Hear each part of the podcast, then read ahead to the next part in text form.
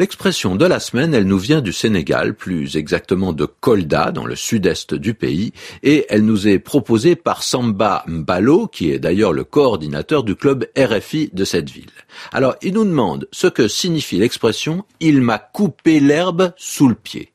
C'est assez courant et c'est impossible à comprendre si on ne vous l'a pas expliqué.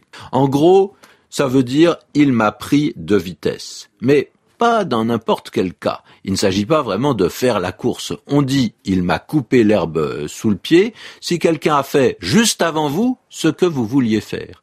Alors, comme il l'a fait le premier, il vous empêche de le faire.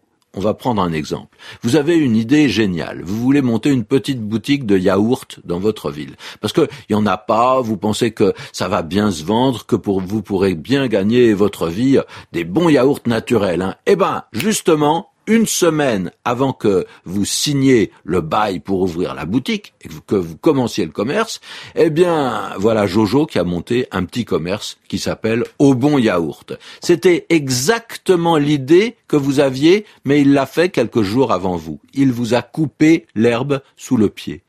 Et la formule, elle peut s'employer aussi si on espère avoir un, avantage et qu'un autre a demandé cet avantage avant vous.